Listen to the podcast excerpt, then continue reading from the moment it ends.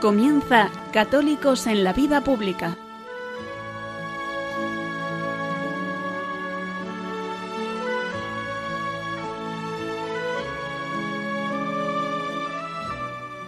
Un espacio dirigido en Radio María por Luis Zayas.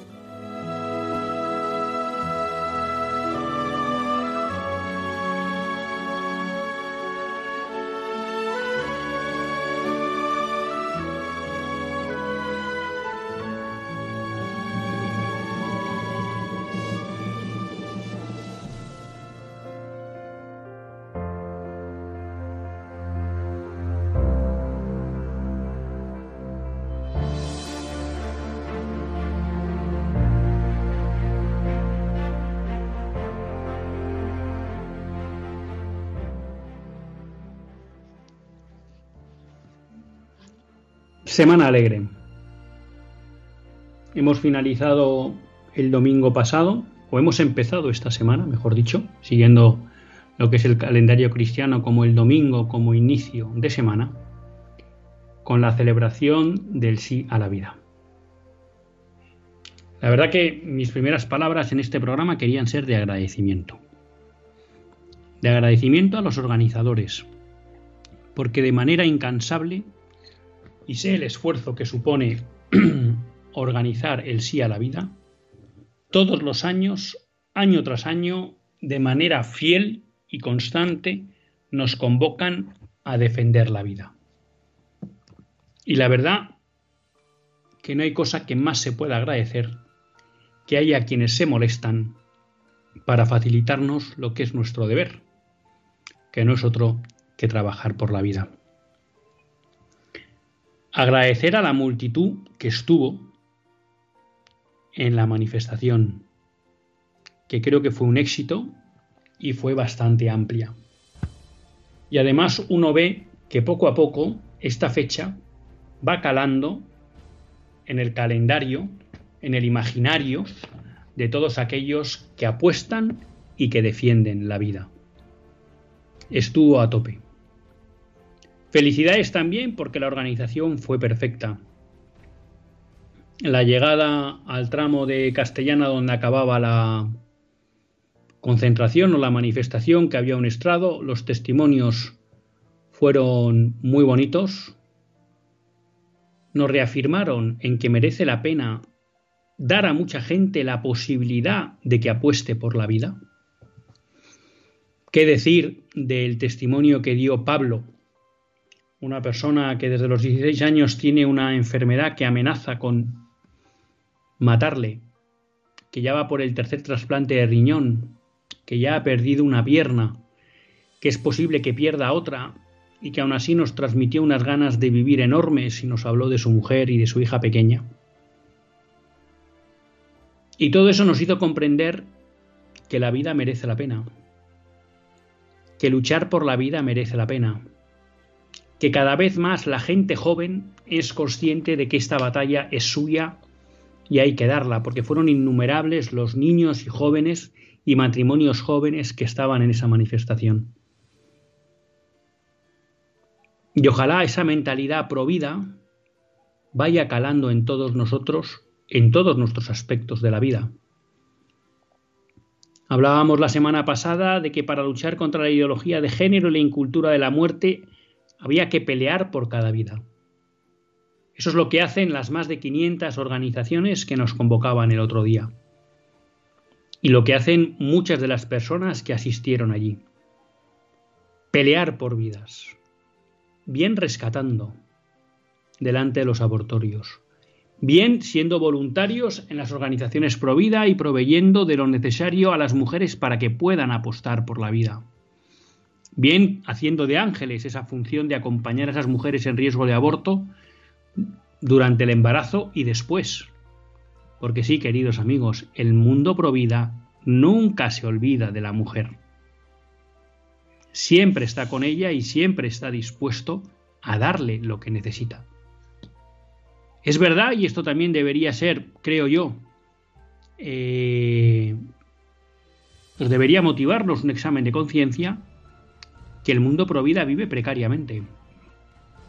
Y es verdad que a veces Dios pues escribe recto con regalones torcidos, ¿no? Y de esa debilidad del mundo provida en lo económico a veces y en lo social, a pesar de la gran labor que hace, pues él es capaz de sacar grandes frutos. Pero el mundo provida necesita apoyo. Necesita apoyo de manos y necesita apoyo de dinero. Y alguien dirá, ¿y dinero por qué? porque a muchas de esas mujeres hay que ofrecerles, por ejemplo, una habitación para que puedan vivir. Y en lo que yo conozco que es Madrid, prácticamente no existen habitaciones para ofrecer a mujeres que se ven obligadas a abandonar su casa porque no le aceptan si apuesta por la vida de su hijo.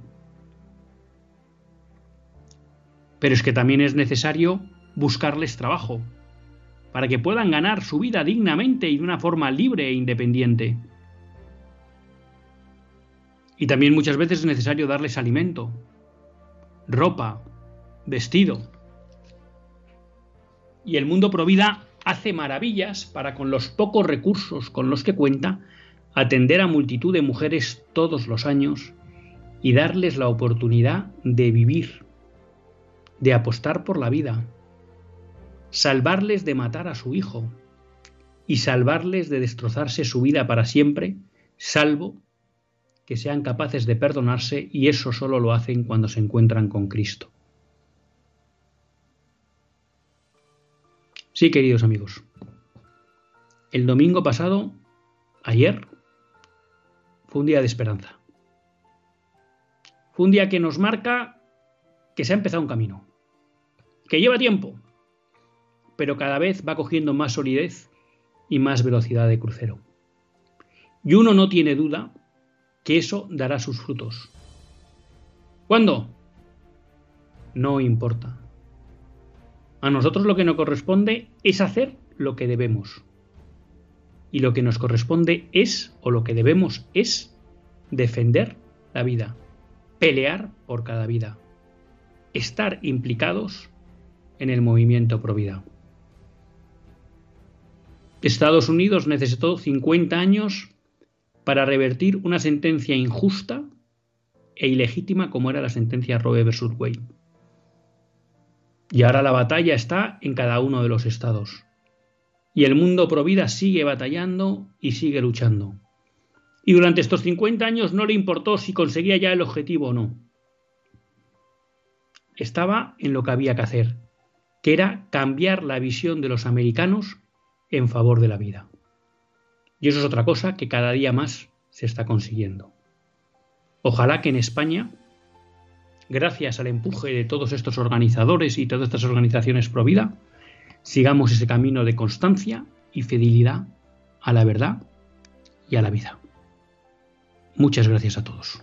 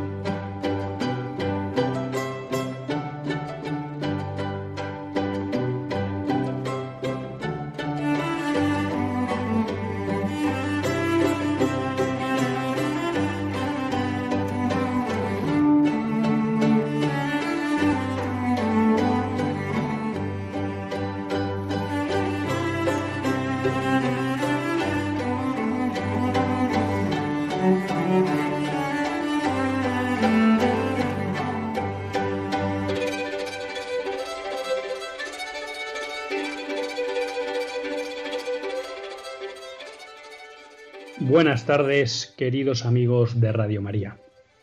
Un lunes más volvemos fieles a la cita con todos ustedes en los estudios.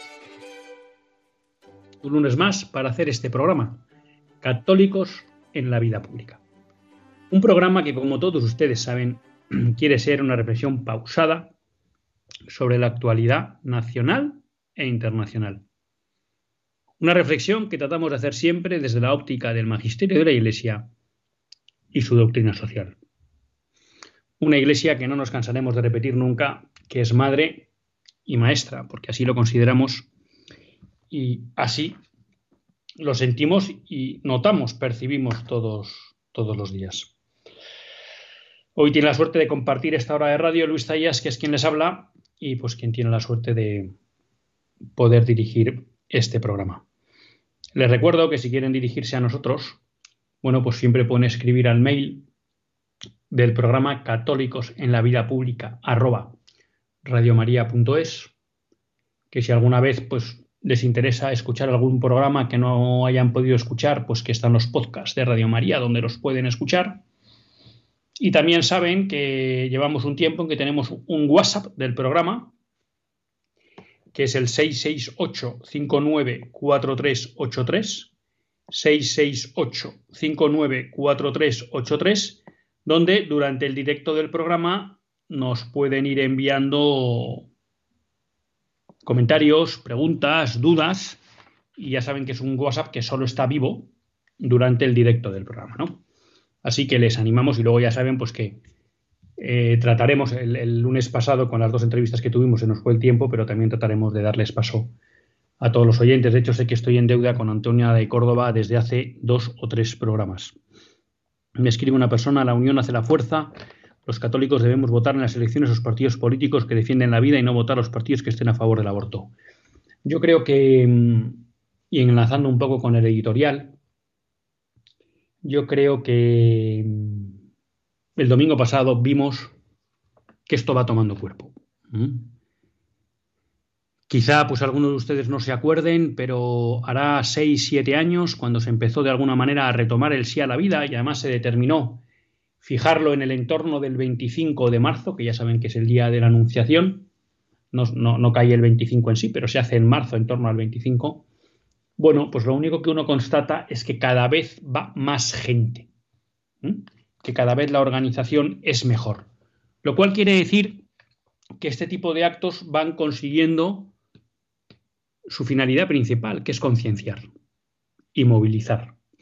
Y yo creo que es bueno. Entonces, en ese sentido, eh, pues sí, creo que la unión hace la fuerza y creo que el que cada vez más a través de este tipo de actos u otras acciones vayamos tomando conciencia de la importancia que es dar un paso al frente en la defensa de la vida, pues mejor irán las cosas en España, ¿no? Mm, yo comprendo que tenemos mil cosas, ¿no? Pero cuando uno se para a pensar y dice, en España asesinan a más de 90.000 niños en el seno de su madre por culpa de una ley injusta, y de que de los partidos mayoritarios no están dispuestos a modificar eso, pues comprende a uno que le hierva la sangre, ¿no? Luego, sobre el voto a los partidos pro vida y demás, bueno, pues yo ya he hablado muchas veces y muy de acuerdo con este, con este oyente. Entonces les decía, bueno, pues que empezábamos una semana con, con alegría, ¿no? Y aprovechando también, pues que hablábamos del sí a la vida, pues recordarles a todos ustedes que la campaña de 40 días por la vida sigue sigue vigente en un montón de ciudades en España. Y si quieren ustedes tener información, pues buscan 40 días por la vida punto online, 40 con número, días por la vida punto online, y ahí pueden ver las ciudades en donde están y los turnos. Hay que decir que esta semana se han producido otras dos vidas salvadas. ¿Mm? Creo que fueron, a ver si lo encuentro ahora, porque el otro día me lo, me lo mandaron en los tal, pues sí, uno fue el día 18, no, perdón, el, marzo, el, el 10 de marzo, día 18 de la campaña, en el puerto Santa María, una joven con 16 años.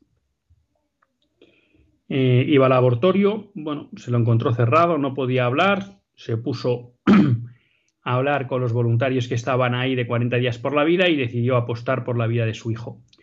Y otro el mismo día, 10 de marzo, día de mi cumple, quizá eso no tuvo nada que ver, pero bueno, me alegro que el día de mi cumple fuera un día tan a favor de la vida. Pues en Córdoba también. También. O sea que se produjo pues el salvamento de otra vida. O sea que ya ven, en lo que llevamos de campaña, serán ahora, pues esto era el día 10, estamos a 13, llevamos 21 días, pues ya tenemos tres vidas salvadas, ¿no? Sin olvidar aquellos datos que nos daban en Estados Unidos, que cuando se producían campañas como la de 40 días por la vida, pues la asistencia a los abortorios llegaba a caer hasta el 75%. ¿no? Hoy daban el dato en Infocatólica de que en Colombia, durante la campaña de 40 días por la vida, habían sido salvados 14 bebés. 14 ¿eh? bebés. O sea que hay muchos, vamos a decir, resultados visibles, ¿no? Y luego, pues también muchos resultados invisibles y que Dios ve y que algún día, pues en su misericordia y magnanimidad, pues nos mostrará. Una celebración alegre. La semana pasada, ¿no? La semana que empezaba, pues creo que era el domingo 4, pues una semana triste. Y uno dice, ¿y por qué triste? Bueno, porque hemos tenido la celebración del 8M, del mal llamado Día de la Mujer. Y de esto hemos hablado alguna vez, pero me van a permitir, si no les importa, que abunde en la cuestión, porque me parece que es un tema importante, ¿no?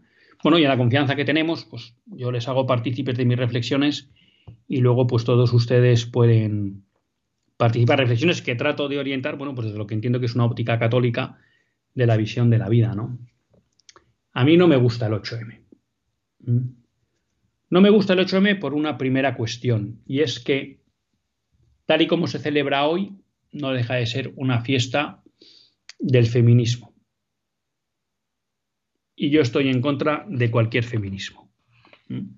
No creo que hay ningún feminismo bueno y por tanto creo que no hay ningún feminismo sensato ni creo que hay ningún feminismo católico. ¿Mm? Y me explico. Por supuesto que el feminismo de segunda generación o de tercera generación en el que estamos ahora, de toda la cuestión de la ideología de género o el feminismo de segunda generación, pues que no es el que centran con, bueno, ahora no me sale esta pensadora francesa, novia de Sartre, Simone de Beauvoir, ¿no? Con todo el tema del aborto, la liberación de la mujer, de la maternidad y tal, pues por supuesto que eso es un feminismo que es que no entra ni en el sentido común, ni en una visión natural de la vida, ni en una visión católica, ¿no? Porque es un feminismo, el de segunda generación, que se construye en el rechazo a la maternidad, ¿no? Y en el intento de que la mujer se pueda liberar de ese lastre que suponen las feministas, que es la maternidad. Y luego ya el feminismo de tercera generación, o como lo queramos llamar, ya hemos llegado a un punto en el que no existe la mujer. Ya saben ustedes que se ha producido una división entre lo que podríamos denominar el feminismo de segunda generación y el feminismo de la ideología de género, que defienden, pues, por ejemplo, personas como Irene Montero. ¿Por qué? Porque las feministas de segunda generación le dicen, oiga, usted con la ley trans que ha sacado, usted dice que no existe hombre y mujer. Si no existe hombre y mujer, porque cada uno se determina lo que es, entonces no existe mujer. Si no existe mujer, ¿qué sentido tiene el feminismo? ¿Eh? Y ahí hay un enfrentamiento enconado. De hecho, ha habido teóricamente problemas en el Partido Socialista y división interna a la hora de aprobar esa ley de trans de Irene Montero, aunque finalmente Irene Montero se ha salido con la suya, ¿eh? porque hay un sector feminista que de hecho eh, ha habido también, pues, de cara a la manifestación del 8M, pues se ha manifestado por separado las feministas, digamos, que apoyan la ley trans y las que no lo apoyan, ¿no? Entonces, claro, estos dos feminismos, uno ataca lo más esencial de la mujer, que es la maternidad, lo más característico, y otro eh, ataca el propio concepto de mujer, porque lo que nos viene a decir es que no hay, aquí cada uno se determina lo que quiera, pues si cada uno es lo que es, pues no existe ni hombre ni mujer, y por tanto que desaparezca el feminismo. Pero luego, en este punto que yo creo que nos pasa mucho, muchas veces, de que queremos contemporizar con la modernidad, de que no nos atrevemos a decir que la modernidad prácticamente en todos sus elementos, porque decir en todos quizás un poco presuntuoso por mi parte, porque tampoco soy tan conocedor de todo como para decir todos, pero en la mayoría de sus elementos constitutivos, ¿eh? es contraria al orden natural y al orden cristiano.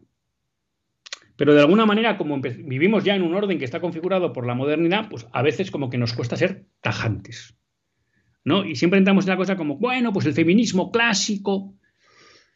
Miren, el feminismo clásico tampoco. ¿Y por qué? ¿Quiere decir eso que todas las batallas que dio el feminismo clásico ¿Eran injustas? No. Pues posiblemente el hecho de que se produjera la igualdad en algunos derechos legales era de justicia. Y estuvo bien que se diera esa batalla, el derecho al voto o algún otro tipo de derechos. Y estuvo bien. Hay que recordar aquí, lo que pasa es que lo encontré en varios libros, ahora no sabría citarles concretamente, ¿eh? cómo eso no pasaba en la Edad Media. Esa época tan denostada por oscurantista, en la medida que había un concepto familiar hasta de la propiedad privada, la mujer tenía mucho poder y tenía mucha influencia en la vida social. Por el contrario, cuando llega la Revolución Francesa, y esto lo he leído últimamente en un par de, libros, ¿eh? señalaban cómo a partir de ahí empieza un ostracismo social de la mujer. Fíjense, con la Revolución Francesa, madre de la modernidad, ¿eh? inicio del sistema liberal, de la ideología liberal. ¿eh? Eso que viene a liberar, bueno, pues al final sacó a la mujer de la vida social, la recluyó y la dejó fuera. ¿Mm? Y eso lo leía últimamente en, dos libros, ya me llamó la atención porque me lo encontré en dos libros distintos, no es que fuera la teoría de una persona. Es verdad que tampoco profundizaban mucho y tampoco les, les puedo dar muchas más pistas. Pero a lo que voy es que es incluso la propia modernidad la que empieza a limitar los derechos en el ámbito social y político de las mujeres. Bueno, pues que efectivamente hubo batallas de ese feminismo que pudieron ser justas, pues por supuesto. Ahora bien, ¿quiere decir eso que compramos el feminismo clásico? No. ¿Y por qué no lo compramos? Porque el feminismo clásico adolece de un pecado original. Y el pecado original es que la mujer quiere ser como el hombre. Que la mujer tiene que poder hacer todo lo que hace el hombre que el feminismo eh, clásico incluso no acepta realmente pues, que hombre y mujer son distintos y que por tanto tienen funciones distintas en la vida, lo cual no quiere decir ni que tenga que haber desigualdades de desigualdad de derechos ni demás, no estamos defendiendo eso. Y en el fondo piensa que el modelo al que debe imitar la mujer es el hombre. Y de ahí empezarán las feministas, pues con la cosa de que la mujer tiene que vestir como el hombre, de que la mujer tiene que poder hacer todas las todos los trabajos que hace el hombre, cuando antes no por discriminación. Sino la mayoría de las veces por respeto y reverencia a la mujer, se le excluía de determinados trabajos porque se consideraban que eran pues, muy duros o no acordes a la dignidad de la mujer, o pues que antes que una mujer arriesgara su vida en la guerra la tenían que arriesgar los hombres, bueno, porque había un sentimiento de reverencia y de necesidad de cuidar a la mujer y por tanto pues se le protegía de algunos trabajos que por su dureza pues podían ser más lejanos a la naturaleza de la mujer. Entonces, el feminismo clásico tampoco nos gusta, porque repito, en el fondo lo que tiene detrás ¿eh? de toda esa lucha de derechos es la idea de que la mujer tiene que acabar haciendo lo que hace el hombre, de que el modelo de la mujer es el hombre. Y eso es lo más anticatólico del mundo. Querido buscar, luego les daré la idea, he querido buscar una idea que me encontré una vez haciendo aquí un programa en Radio María y leyendo una de las, algún texto, pues yo creo, ahora no sé si me cruzó, pero yo creo que era de San Juan Pablo II, ya no, no he sido capaz de encontrarlo, pero bueno, buscándolo, pues he echado un vistazo a Gratísima Sane, que es una carta a las familias, a Mulieres Dignitates, la carta eh, sobre la dignidad de la mujer, eh, la carta a las mujeres y luego la familiares consorcio. Claro, cada vez que habla de familia o de hombre y mujer, que realmente utilizan las palabras paternidad y maternidad, es que San Juan Pablo II los coloca juntos. Y está todo el día repitiendo, ustedes pongan, pues no sé, se bajan familiares consorcio y ponen paternidad. Y verán que cada vez que cita paternidad, Además, al lado viene y maternidad. Háganlo en la carta de las familias, en la que quieran. ¿Por qué? Porque el concepto católico es que de alguna manera lo que es imagen y semejanza de Dios es esa comunión entre el hombre y la mujer. Y por tanto, en ningún pensamiento sensato de orden natural y por tanto católico, cabe pensar que hombre y mujer están llamados a ser iguales. Sino que lo que están llamados es a ser complementarios. Y lo que están llamados es a promover la comunión entre ellos y a hacerse uno en esa complementariedad y en esa comunión. Por tanto, todo lo que sea entrar en feminismos es entrar en una cosa que le escuché una vez a Pablo Domínguez, sacerdote de Madrid fallecido hace unos años, pues yo creo que ya 10 o 11 años, que Dios le tenga en su gloria, ¿eh? cuando nos explicaba que el mundo de hoy es dialéctico. Entonces el feminismo se construye en la dialéctica entre hombre y mujer. Y el catolicismo no se construye sobre la dialéctica, que no es otra cosa que discusión, enfrentamiento, contraposición entre hombre y mujer. Se construye en la complementariedad y comunión del hombre y la mujer. Esa es la visión católica, que no tiene nada que ver con el feminismo, lo cual no quita que algunas batallas que haya podido dar el feminismo clásico en relación con algunos derechos legales en las que las mujeres sufrían una discriminación injusta, pues se pudieran entender como legítimas y también que las pudieran apoyar los católicos. Pero repito, les dejo también ese dato ahí, ¿no? Que leían estos dos libros de que cómo fue eh, la propia Revolución Francesa la que empezó a expulsar de la vida social y a limitar los derechos de, la mujer. O sea que ni siquiera es algo de reminiscencia de, la Edad Media. ¿Mm? Que ahí también yo asistí a una conferencia muy interesante en que un, un, experto en la materia nos explicaba cómo, por ejemplo, el tema de la propiedad en la Edad Media era familiar, con lo cual muchas veces el, el hombre no podía disponer de los bienes sin anuencia de, su mujer. Y claro, ¿qué creo que merece la pena también reflexionar aquí? Y aunque a lo mejor esto le resulta un poco escandaloso, pero ya lo he comentado varias veces y creo que es un tema que puede ser interesante. Y es que vivimos bajo el gran engaño. Vivimos bajo el gran engaño. Yo creo que los hombres fueron los grandes engañados del siglo XVIII o XIX y creo que las mujeres son las grandes engañadas del siglo XX y XXI. ¿Mm? ¿Y qué había detrás de este engaño? La destrucción de la familia. ¿Y cómo se ha producido este engaño? Bueno, pues yo creo que ha tenido dos fases claras, ¿no? O incluso tres. La visión católica de la sociedad es una visión centrada en la familia. Y por tanto, hombre y mujer desarrollan su actividad en la vida social en función de las necesidades de la familia. Pues clásicamente ¿eh? se entendía que la mujer cuidaba del hogar y el hombre, también porque a lo largo de la historia las, las exigencias de traer sustento a la casa suponían o tenía gran relevancia la fuerza física, pues trabajaba fuera. Y luego hay otro elemento al margen de la fuerza física, y es que la capacidad natural de una mujer para criar los niños no tiene parangón. Eh, el hombre es que no puede ni imitarla. Por tanto, era claro que quien debía ocuparse de la casa y de los niños era la mujer por sus capacidades naturales y el hombre tal. Luego está pasado de todo, porque cuando la vida era agrícola, la sociedad era fundamentalmente agrícola, claro que la mujer trabajaba mucho en el campo también. ¿Eh? O sea que tampoco es que la mujer solo estuviera en casa, es que también trabajaba. Y entre los dos sacaban adelante la familia. Pero la concepción católica es decir, bueno, ¿yo qué hago fuera de la familia? Aquello que mi familia requiere. Y en el fondo, el objetivo de un cristiano, al margen de ser santo, ¿no?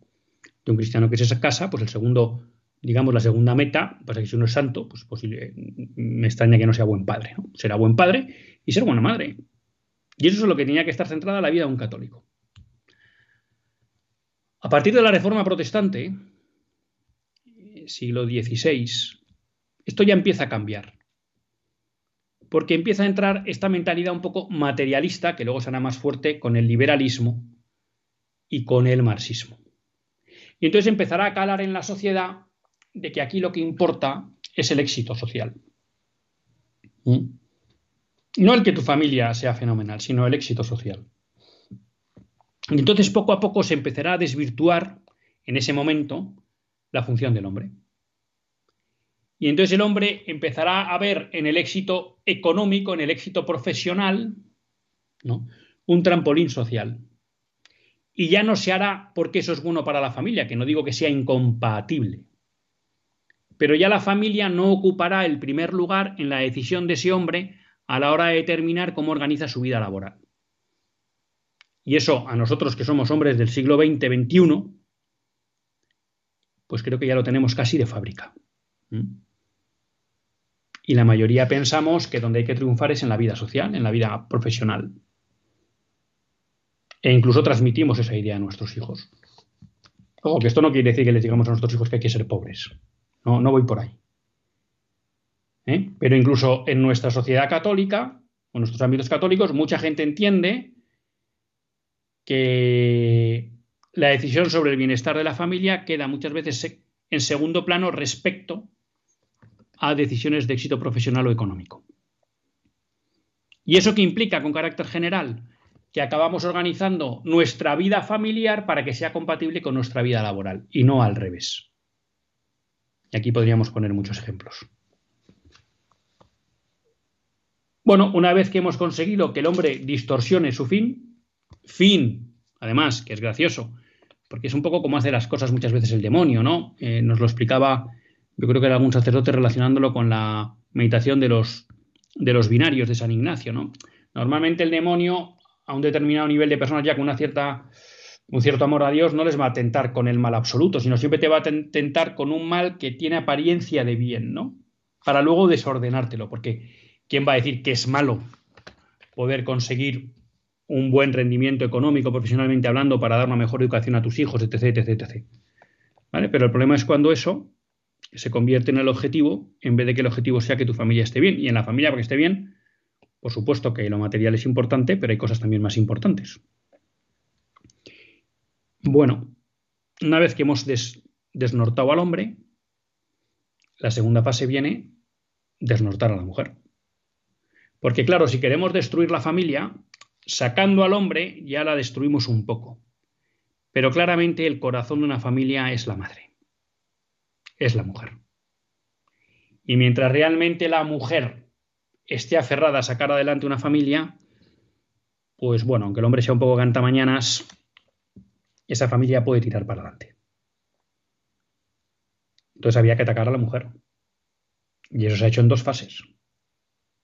Una primera es diciéndole o minusvalorando, ¿eh? denigrando la labor de la mujer en casa, en la educación y crianza de sus hijos, y transmitiéndole la idea de que lo que tiene que entrar es en la carrera del hombre por el éxito social y ese éxito social se da fuera, en el ámbito profesional. Con lo cual ya hemos metido el veneno, que ya le hemos metido al hombre, pero ahora la mujer también. Lo que pasa es que todavía a nivel familiar tiene más importancia, porque que la mujer no esté en casa eh, descoloca más la familia.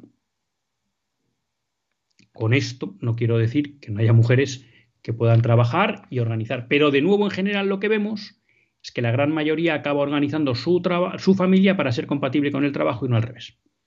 Entonces ya hemos sacado a la mujer de casa. Y claro, la tercera fase ya ha sido despreciar absolutamente, hacer que la mujer rechace la maternidad. ¿no? que es el feminismo de segunda generación o toda la cuestión del aborto y tal. El otro día me daban un dato, que era que aproximadamente el 60% de las mujeres en España no quieren ser madres. ¿Mm? Bueno, pues eso es una labor de zapa de muchos años, cultural, en que las mujeres ven algo de la maternidad como limitante, pero limitante para qué? Para su plenitud, ¿no? Para la plenitud que les ven del mundo moderno, que es triunfar profesionalmente. Y entonces hemos visto llegar aberraciones donde hay multinacionales que ofrecen a las mujeres congelar sus óvulos para que cuando tengan más de cuarenta y pico años y para ellos ya no son tan útiles ¿eh? y no tienen tanta capacidad de trabajo, sean madres, pero que mientras ellas son útiles para esas organizaciones, desde los 25 hasta los 45, se dediquen 100% a, a la empresa. Y como saben que muchas madres, muchas mujeres renuncian a eso por la maternidad, dicen, no te preocupes, yo te congelo óvulos y con 45 años los tienes. Entonces ahí se ha producido ya la deconstrucción eh, total de la familia. Entonces, ¿cuál es lo que nosotros reivindicamos ante un 8M como el que se celebra ahora? Poner en valor la familia. poner en valor la paternidad y la maternidad y marcar que lo que tiene que ser el objeto de, de decisión o el, criterio de decisión a la hora de las decisiones profesionales es el bienestar de la familia, que va mucho más allá de lo económico. Por eso les decía que no nos gusta el 8M. Y claro, una vez con esto, pues al final lo que hemos visto es que lo que se ha, se ha favorecido es ya pues que no haya familias, que las familias se rompan. ¿Por qué? Porque ya no hay un único proyecto común, sino que hay dos proyectos que en el mejor de los casos conviven y en tanto en cuanto son compatibles, no hay problema. Cuando se vuelven incompatibles, el matrimonio se deshace. Y luego les, eh, muchas veces caemos en la trampa de empezar a discutir si cuántas veces pones tú el lavaplatos, cuánto yo, cuánto tal, si eso no es una familia católica. Esto no va de reparto de tareas. Esto va de servicio. Esto va de servicio al otro, a mi mujer o a mi marido. Y cuando uno sirve, no cuenta. ¿No? Y ese párrafo que les quería buscar, y vamos a hacer una pausa musical porque creo que ya les estoy acabando de agotar, pues era un párrafo que no lo he sido capaz de encontrarlo, donde San Juan Pablo II nos recordaba que la paternidad encuentra su sentido como servicio a la maternidad. Que es lo mismo que nos dice la carta del apóstol San Pablo que, tanto que tampoco gusta hoy en día. Mujeres, amad a vuestros maridos, obedeced a vuestros maridos, y vosotros amadlas como Cristo amó a su iglesia, es decir, dando la vida en la cruz.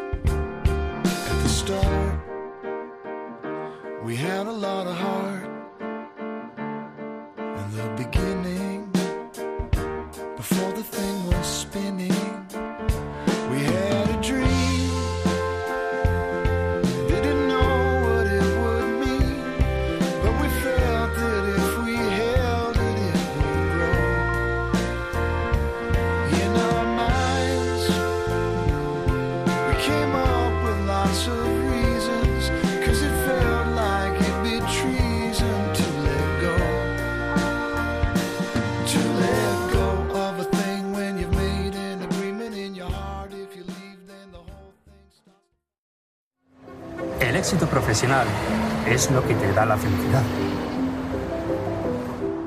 No te atas a nada ni a nadie.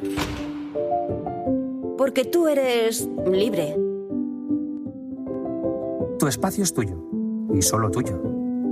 Eres independiente. Por fin puedes volver a casa sola y borracha. Y haces con tu cuerpo lo que te da la gana. Oye, que para eso es tuyo, ¿no? No necesitas hijos que te roben tus proyectos, tu tiempo, tu energía. Tus ganas de vivir. Porque pudiendo vivir solo. Triunfar solo. Morir solo. ¿Cómo vas a ser fiel a otro que no seas tú? ¿Cómo vas a elegir amar a otra persona hasta el día en que te mueras? ¿Cómo vas a querer comprometerte con alguien para toda la vida? Vas a querer acoger una nueva vida? ¿Cómo vas a querer aceptar que te quiten tu tiempo y que te roben tu juventud? ¿Cómo vas a querer compartir tu vida entera? ¿Cómo vas a querer compartir tu espacio con otros? Porque, pudiendo vivir solo, triunfar solo, morir solo. ¿A quién se le ocurriría formar una familia?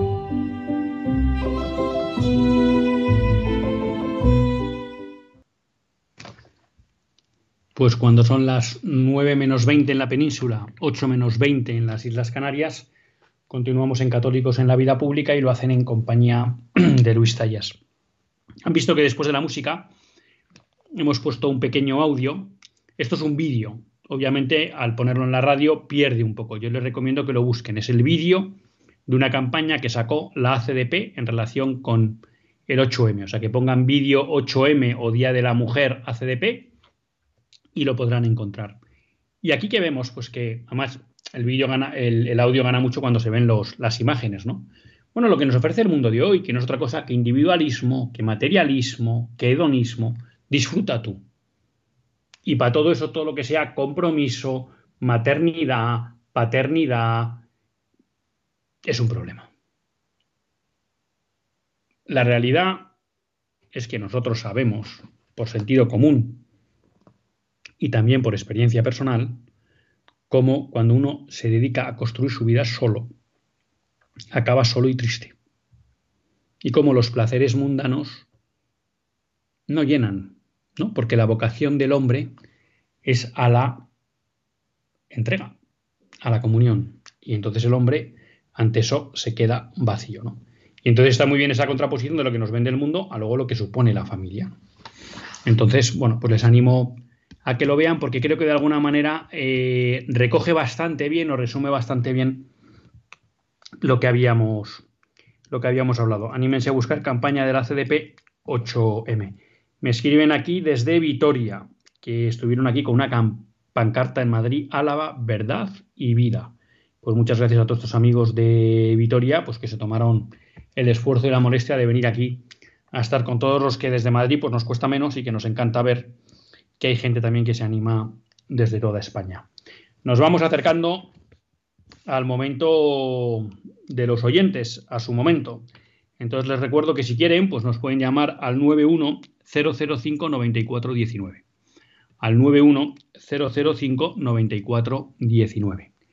Y mientras se animan a llamar, que yo siempre les animo, pero ahí también les dejo libertad o a escribir algún WhatsApp más, pues eh, quería comentar unas declaraciones que hizo Isabel Díaz Ayuso, por la cual saben que tengo una cierta simpatía, porque creo que fue valiente cuando garantizó en buena medida la libertad de los madrileños durante la pandemia, y porque creo que no tiene mm, problema pues, en hablar de la fe, ¿no? Esos vídeos que hace cuando presenta el nacimiento en sol o demás cosas, ¿no? A veces me, queda la duda, pero bueno, yo se lo agradezco, ¿no? De si ella, pues eso lo lleva realmente o es una parte un poco, porque yo creo que también es buena política y es lista, pues un poco de intentar dar a todo el mundo un poco de, de, de coba, ¿no? Y para que todo el mundo esté contento. Entonces, los católicos hablan de su vídeo no sé qué, los liberales hablan de su no sé qué. Entonces, ahora vamos con Daniel de Salamanca, pero el otro día fue gracioso porque le preguntaron directamente si pensaba que el aborto era un asesinato. Y entonces Isabel Díaz Ayuso no dudó, dijo que sí, porque era la muerte de un ser humano. Con lo cual ahí de nuevo Isabel Díaz Ayuso demuestra una valentía no corriente en los políticos que dicen defender la vida, porque reconoció que era un asesinato, que es una palabra dura y que no gusta la incultura de la muerte. Entonces ahí, ole Isabel Díaz Ayuso. Lo curioso fue que luego puso como siempre un pero. Pero bueno, si es legal, como diciendo, bueno, pues si es legal no pasa nada. Entonces, es un poco esta incoherencia en la que viven nuestros políticos, ¿no? Oiga usted, si usted me reconoce que algo es un asesinato, ¿cómo me puede decir en el siguiente minuto, bueno, pues que hay veces que es legal? ¿Desde cuándo es legal un asesinato? ¿Desde cuándo puede ser legal matar a un inocente? Entonces, esta, esta, esquizofrenia en la que nos hacen vivir nuestros políticos, en este caso, pues, eh, una de las que se atreve a decir estas cosas, porque luego, hombre, no cambia la ley trans de Madrid, no cambia la ley LGTBI, ¿no? Pero, pero qué llamativo, me pareció valiente que dijera, esto es un asesinato. Dije, ole. Pero luego, ¿cómo le quitas hierro diciendo, bueno, pero hay veces que el asesinato es legal? Hombre, un poco de coherencia, ¿no? O es que vivimos ya, uno se queda en que vivimos en un mundo esquizofrénico, ¿no? Reconocer que es algo, algo es un asesinato y por tanto algo perverso, pero luego por otro lado, pues que puede ser legal.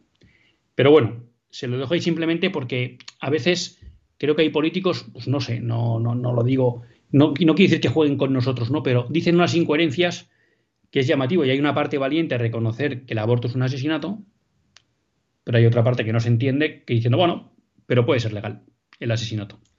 Pero tenemos a Daniel y a Mariano con nosotros. Daniel, buenas tardes. Desde Buenas tardes, don Luis.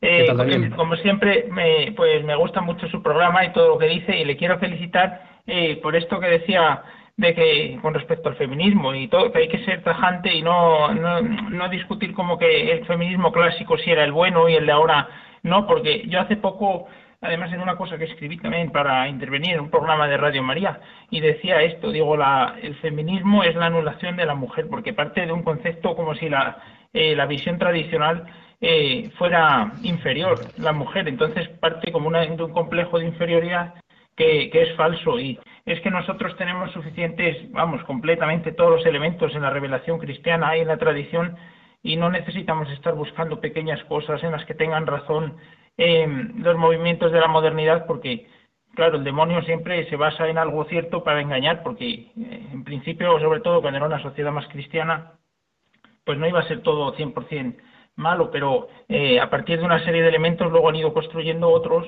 y entonces es todo es, completamente perverso. Y, y, con respecto a lo último de los políticos, pues es que en el Partido Popular yo creo que a veces tienen ese, ese juego que intentan por una parte eh, retener el voto católico, pero luego quieren agradar a los otros y hay una falta de principios que no que no nos tenemos que, dejar engañar porque no no respetan realmente si no se respeta la vida del todo y se piensa que porque sea legal eh, es aceptable pero eh, decía San Agustín que mm, si, el, si el Estado se convierte en, en algo que no respeta la justicia ni la ley natural, pues se convierte en una banda de, de, bandidos y de malhechores. Entonces, pues esto es lo que quería decir, felicitarle y como siempre muy de acuerdo con lo que dice. Pues muchas gracias, Daniel. Y sí, creo que estamos en eso que, de, que decía usted de San Agustín, de que efectivamente pues el Estado se está convirtiendo en una banda de, de bandidos. Tenemos con nosotros a Mariano de Aldaya, que debe ser una población de Valencia. Buenas tardes, Mariano. Hola, buenas tardes, don Luis.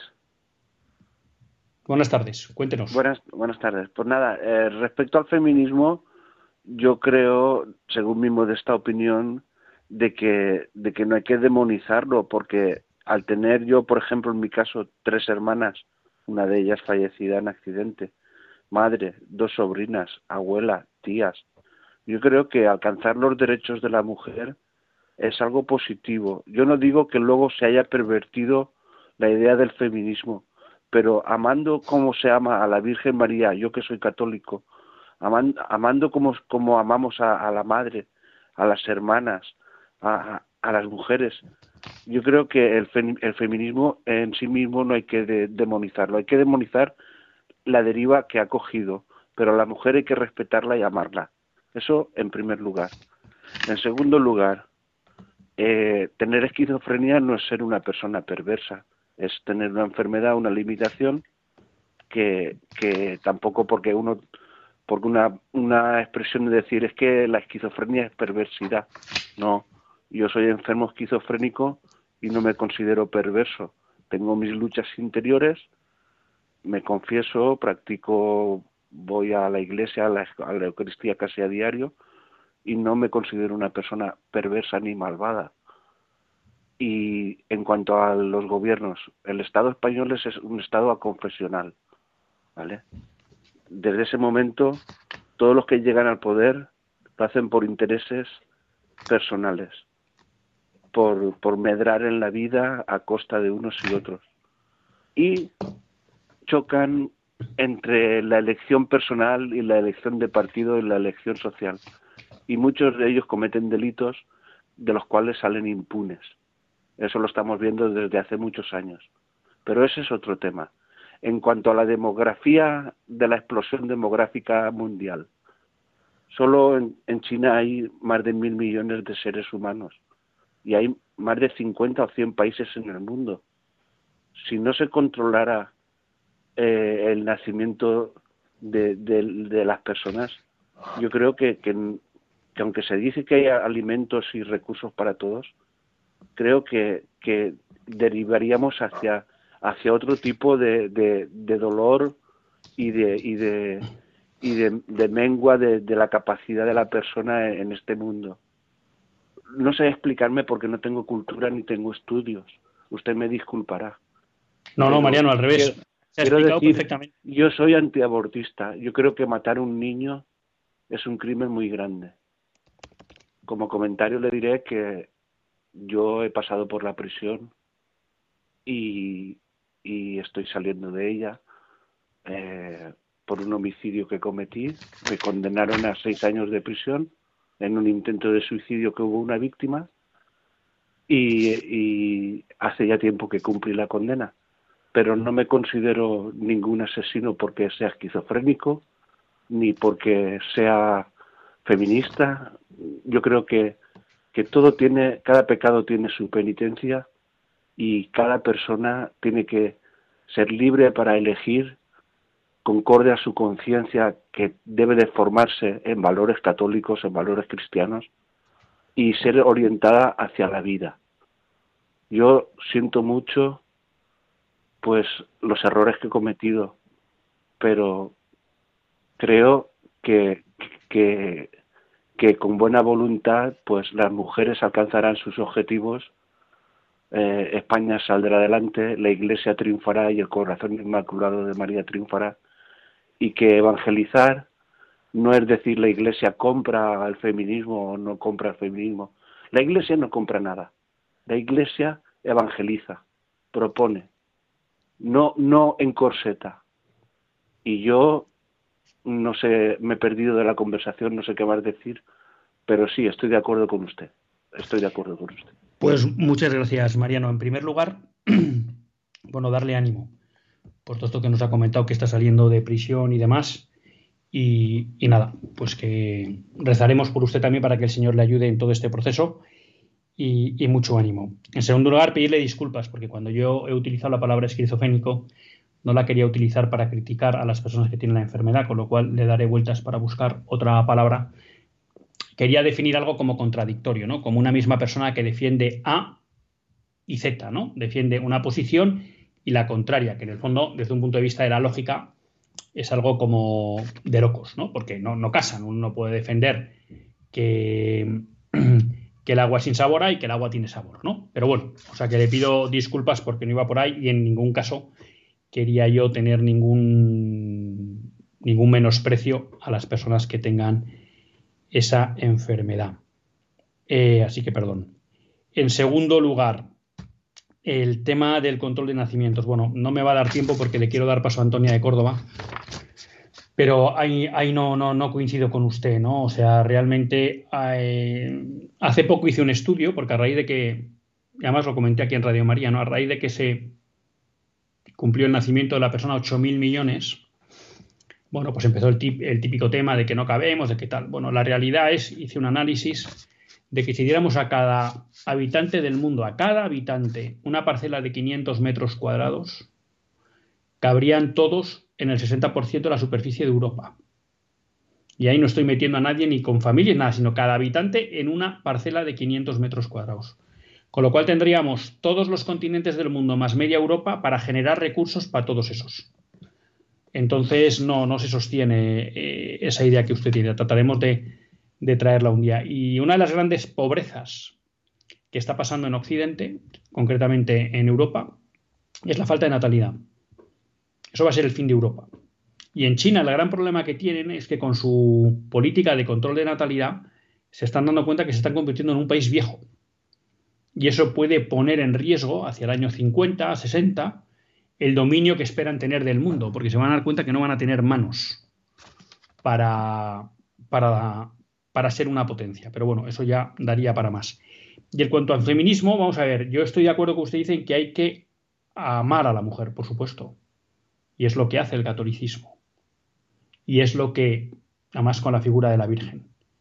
La única cuestión del feminismo es que no ama a la mujer, porque estando bien que defiende algunos derechos de la mujer que en un momento dado se le quitaron injustamente, no ama la esencia de la mujer, sino que lo que quiere es que sea como el hombre. Por eso digo que el feminismo no es una forma de, de amar a la mujer. Por eso lo rechazo. Y yo también tengo madre, tengo dos hijas, tengo tres hermanas, tengo dos abuelas a las que he querido un montón. Entonces quiero decir que claro que estamos aquí, pasa que lo que yo planteo, un poco en la línea que usted decía, es que es el Evangelio y la revelación lo que nos dan las pistas para explicar al mundo lo que es la dignidad de la mujer y a la mujer a la mujer. ¿no? Pero muchísimas gracias y mil disculpas si por utilizar la palabra esquizofénico pues eh, he generado algún dolor a alguien en este programa, que es mi última intención. Antonia de Córdoba. Hola, buenas tardes. Buenas Felicitarle, como siempre. Mm, yo lo que me acuerdo muchas veces de una conferencia que dio en Radio María el Cardenal Robert la dieron dos, dos veces o tres, hace ya al menos siete años, en la que explicaba cómo mm, la, el nuevo orden mundial lo que tenía previsto era eliminar el 50 o el 60 o el 70, no sé qué porcentaje de la población mundial. y, y que para eso mm, había documentos, me acuerdo yo que mm, le daban los, nombres, vamos, eh, este de Henry Kissinger, el documento, ay, no me acuerdo, de, de Rockefeller y todas esas cosas. Henry Kissinger, efectivamente, y, de, y de Rockefeller y todo eso, yo me acuerdo de esos nombres que ahí estaba programado que tenían que volver estériles a toda la población y que además, y como eso no era suficiente, que tenían que volver homosexuales porque así homosexuales no darían mm, como fruto nuevos seres, ¿no? Entonces, mm, yo me acuerdo que yo tengo 68 mm, años y desde que tenía 16, que yo estaba en la delegación de misiones, entonces iban ya los misioneros diciéndonos que las ayudas que iba América ofreciendo por, por los países de misión era a cambio de esterilizar a las mujeres. Desde entonces, que tengo 68, tenía 16, han estado ahí con esterilizarla, esterilizarla, no tener hijos, y ahora ya con la homosexualidad, con la homosexualidad, todo nada más que con el fin de que, de que destruir, destruir lo que es la, la, la creación de Dios, porque ahí no hay, yo no creo ya ni que sea destruir yo creo que ahí detrás está el demonio que lo que quiere es destruir la obra de Dios y ya está. Pues Antonia, muchas gracias. Nos queda poco tiempo, pero por apuntar en lo que dice. A ver, eh, efectivamente, efectivamente, es decir, hay un documento en, de Henry Kissinger cuando creo que era eh, responsable de seguridad nacional, eh, y esto fue durante el mandato de, ay, Dios mío, mi memoria, de Nixon, de Nixon. Entonces, efectivamente, se hizo un, memorándum en el que se veía dos riesgos fundamentales para la hegemonía de Estados Unidos. Uno, que Estados Unidos debía tener menos población para no tener problema de recursos. Y entonces a partir de ahí se planteaba que había que reducir las familias y se empieza toda una guerra cultural de que no haya dos niños más por familia y demás. No me queda tiempo. Y otra es que había que hacer que el resto del mundo redujera su población para que no fuera un riesgo para el poder de Estados Unidos. Y ahí entra en juego, como muchas veces yo le he escuchado a Benigno Blanco y vienen los documentos de Naciones Unidas, y así lo dijo el primer, eh, la primera directora del Fondo Mundial de la Población, eh, que lo que había que hacer es cambiar los roles. En vez de hacer que la gente, eh, impedirle que tuviera hijos, había que fomentarles que ellos mismos no quisieran tener hijos. ¿no? Y para eso se encontró que el, el elemento ideal era la ideología de género. Y eso es lo que explica que una ideología que no se sostiene desde ningún tipo de vista científico, biológico, nada, tenga tanto éxito, porque es parte de una agenda política para fomentar en las personas el rechazo a la maternidad y al deseo de tener hijos, ¿no? Entonces, pues la ideología de género ha tenido, o sea, que todo eso que dice, totalmente de acuerdo. Y un tema que la Iglesia ha denunciado muchas veces es cómo la ONU, otras instituciones internacionales y países poderosos, pues condicionan sus ayudas al mundo subdesarrollado a cambio de planes de control de natalidad y esterilización. Discúlpenme que no nos queda tiempo para más, más que para agradecer a Daniel, a Mariano y a Antonia eh, que hayan llamado. Pedirle de nuevo disculpas a, Mariano y a cualquier persona pues, que le hubiera sentado mal esa frase. Y hasta el próximo lunes, si Dios quiere, que Dios les bendiga.